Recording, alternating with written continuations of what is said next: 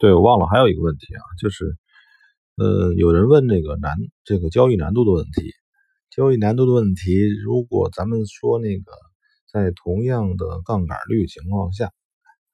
呃，黄金和黄金大概是，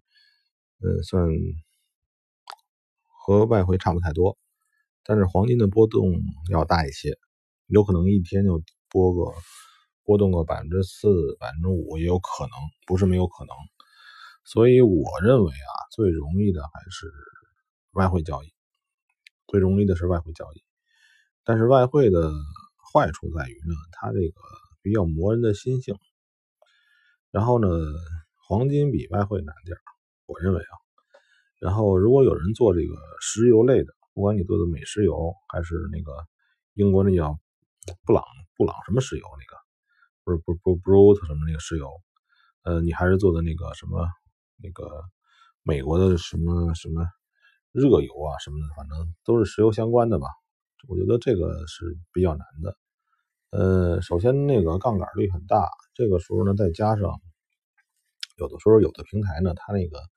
允许你做的仓位没那么小。比如说它一千桶是一手，它只允许你最少做到零点一手，就是一百桶，一般桶也很大了。然后呢，这种玩意儿呢，有可能一会儿还能波动个，呃。一天波动百分之几三四是很正常的，所以油的波动是很大，呃，而且油的话，关键是这个油呢，全世界上也有几大的牛逼的庄家，欧比欧欧派克啊，什么那个这个俄罗斯啊、英国呀、美国啊都算，其实他们都算是产油大国。然后呢，这里边的话就是。嗯，他的大牛人就是里边的大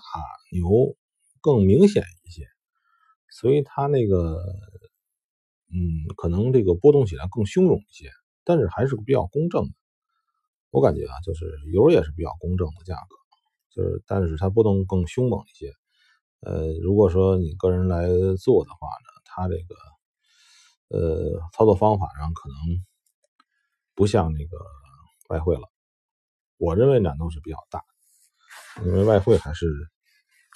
一般情况下还是比较这个温柔的，就这样。